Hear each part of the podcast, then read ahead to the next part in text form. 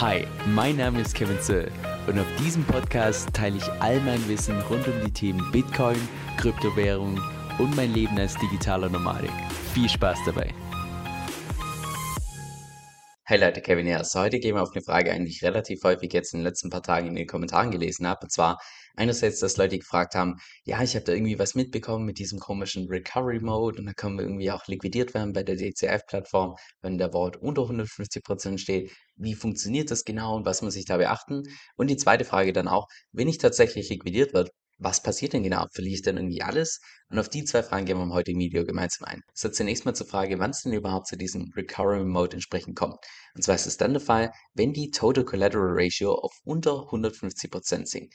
Wie du sehen kannst, haben wir die einmal für Ether und einmal gerappte Bitcoins, also beide Kryptowährungen, die man entsprechend als Kollateral im Wort hinterlegen kann. So, jetzt wie berechnet die sich? Relativ einfach, da wird einfach im System geschaut, wie viel Ether wurde in Summe als Kollateral hinterlegt und wie viel Kredit wurde mit diesem Ether tatsächlich aufgenommen. Wenn man das entsprechend dividiert, dann kommt man auf eine Ratio und die steht derzeit bei 175%. Was schon relativ tief ist, weil wenn du mal bei Liquidity und so weiter reinschaust, normalerweise sollte die Ratio deutlich höher sein, aber ich vermute mal, dass es einerseits darauf zurückgeht, dass derzeit einfach die Rewards so hoch sind. Das heißt, Leute werden relativ gierig, wollen ihr Wort noch ein bisschen tiefer halten entsprechend und andererseits vielleicht auch einfach, dass sich zu wenige Leute mit den ganzen Mechanismen und so weiter auskennen. Gleichzeitig haben wir das gleiche für Bitcoin. Da wird es gleich berechnet. Es wird geschaut, wie viele Bitcoins wurden als Kollateral unterlegt, wie viel Kredit wurde damit aufgenommen und dann wird entsprechend die Ratio hier entsprechend berechnet. Wie du auch sehen kannst, bei Bitcoin ist die Ratio deutlich höher als jetzt beispielsweise bei Ethereum.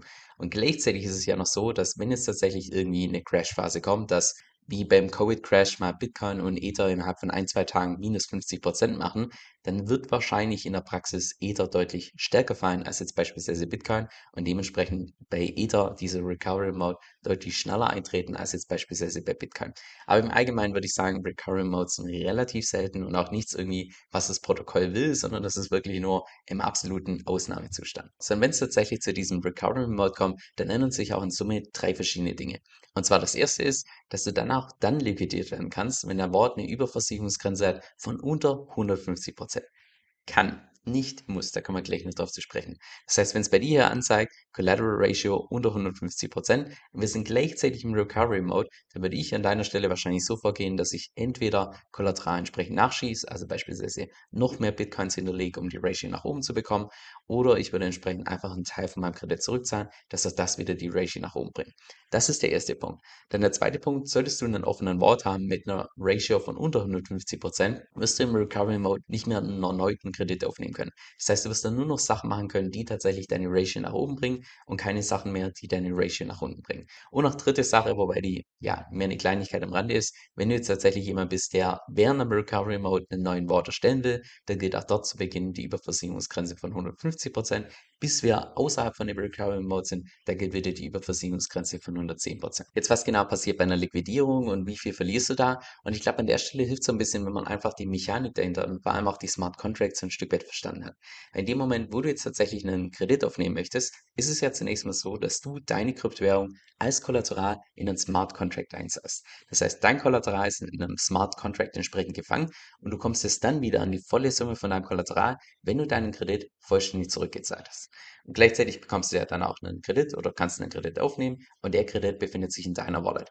Und was du mit deinen Kryptowährungen in deiner Wallet machst, das ist völlig dein Ding. Du könntest damit in Stability Pool reingehen, du könntest Moneta staken, du könntest die auf eine komplett andere Plattform bringen und dort Staking, Liquidity Mining oder sonst was betreiben. Du könntest die sogar über eine Exchange in Cash auscashen. Also da bist du komplett flexibel, was du mit deinem Kredit entsprechend machst.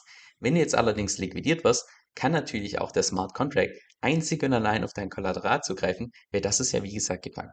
Was du mit einem Kredit machst, ist völlig deine Sache, der gehört dir auch nach wie vor. Das heißt, bei einer Liquidierung in Kurzfassung, du verlierst dein Kollateral, aber hast nach wie vor deinen Kredit. Und wenn du eben bei einer Liquidierung in aller Regel eine Überversicherungsgrenze hast von unter oder eine Überversicherungsratio von unter 110%, verlierst du in aller Regel knapp 10%. Einzige Ausnahme, wir sind tatsächlich im Recovery Mode und du wirst liquidiert bei einer Ratio von 120%, dann kann auch dein Verlust ein bisschen größer sein. Wir können auch da mal einfach bei Liquidity reinschauen, weil bei der DCF-Plattform habe ich bisher noch keine Liquidierung gesehen. Aber beispielsweise bei Liquidity, wenn wir da einfach mal die letzten Liquidierungen anschauen, siehst du hier beispielsweise der oberste Wort wurde liquidiert bei einer Ratio von 109,53%. Dann der andere 109,81, 109,47 und so weiter und so fort. Das heißt knapp 10%, die du dann entsprechend als Verlust machst. Das heißt, nein, es ist nicht alles weg. Du verlierst in aller Regel so knapp 10% was immer noch unschön ist, aber jetzt nicht meiner Meinung nach ein absoluter Beinbruch. Jetzt warum gibt es eigentlich diesen komischen Recovery Mode? Warum macht man das unnötig kompliziert?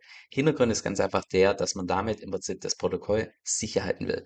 Und mit sicher meine ich, dass zu jedem Zeitpunkt, egal wie stark Bitcoin und Ether im dem richtigen Crash entsprechend nach unten geht, dass zu jedem Zeitpunkt die Total Collateral Ratio über 100% ist. Also dass jeder Kredit auch ausreichend gedeckt ist. Wäre der absolute Supercloud, wäre der, dass dann tatsächlich irgendwann mal der Fall eintritt, dass das gesamte System unterkollateralisiert ist und wenn es dann zu einem Bankrun kommt, das wäre relativ unschön. Und genau das will man mit dem Recurring Mode entsprechend vorbeugen. Wir können auch da in die Vergangenheit mal kurz bei Liquidity reinschauen. Da kam es schon einmal zu diesem Recurring Mode. Und wie du da beispielsweise sehen kannst, es wurden nur Wards liquidiert bis zu einer maximalen Ratio von 122,31%.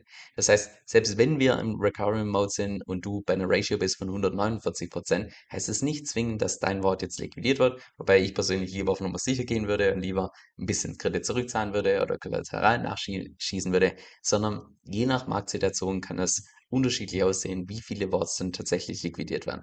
Jetzt bei Liquidity ging es hoch bis 122 Prozent. Rein in der Theorie kann es hochgehen bis auf 150 Prozent. Es kann allerdings auch viel niedriger sein. Das ist eben je nach Marktsituation so ein Stück weit unterschiedlich. Also mein persönliches Fazit zu den Liquidierungen und diesem Recovery Mode. Ich würde mal sagen, wenn man da so halbwegs vernünftig und rational in diese Wortgeschichte reingeht, dann kann eigentlich nichts Größeres anbrennen. Einzige Ausnahme, du kennst dich einfach mit den ganzen Mechaniken und so weiter nicht aus, dann würde ich an deiner Stelle zunächst mal die Finger davon lassen und erstmal meine Hausaufgaben machen. Und andere Ausnahme vielleicht, wenn du jetzt jemand bist, der unglaublich stark eingeschränkt bist beim Job oder dass du komplett zeitlich inflexibel bist, dann will ich wahrscheinlich entweder die Finger von dieser Wortgeschichte lassen oder es eben wirklich sicher spielen, dass auch da nichts anbrennt, wenn du mal beispielsweise einen Tag nicht auf dein Wort reinschaust. Aber für alle anderen, die sich, ich sag mal, zeitlich leisten können und das entsprechende Wissen haben, also meiner Meinung nach eine absolut coole Sache.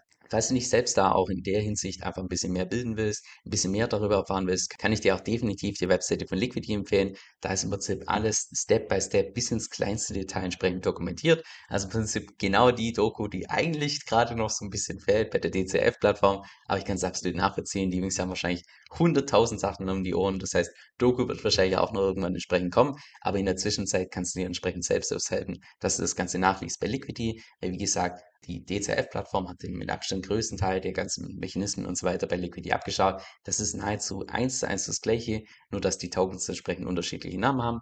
Während das bei Liquidity der LQTY-Token ist, ist es bei der DCF-Plattform der Moneta-Token. Das solltest du vielleicht wissen. Und der Stablecoin heißt LUSD bei Liquidity und bei der DCF-Plattform ist es der DCF.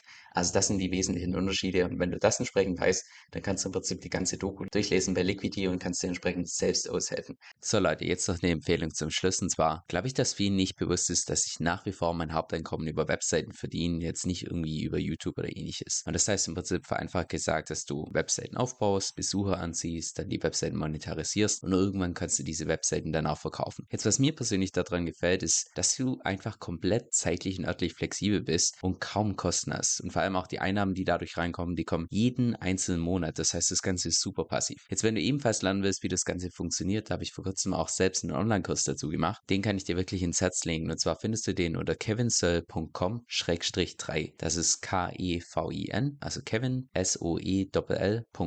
S-O-E-L-L.com 3. Dieser Podcast stellt weder eine steuerrechtliche noch eine finanzielle Beratung dar. Das heißt, alle Informationen sind wirklich nur zu Informationszwecken bestimmt.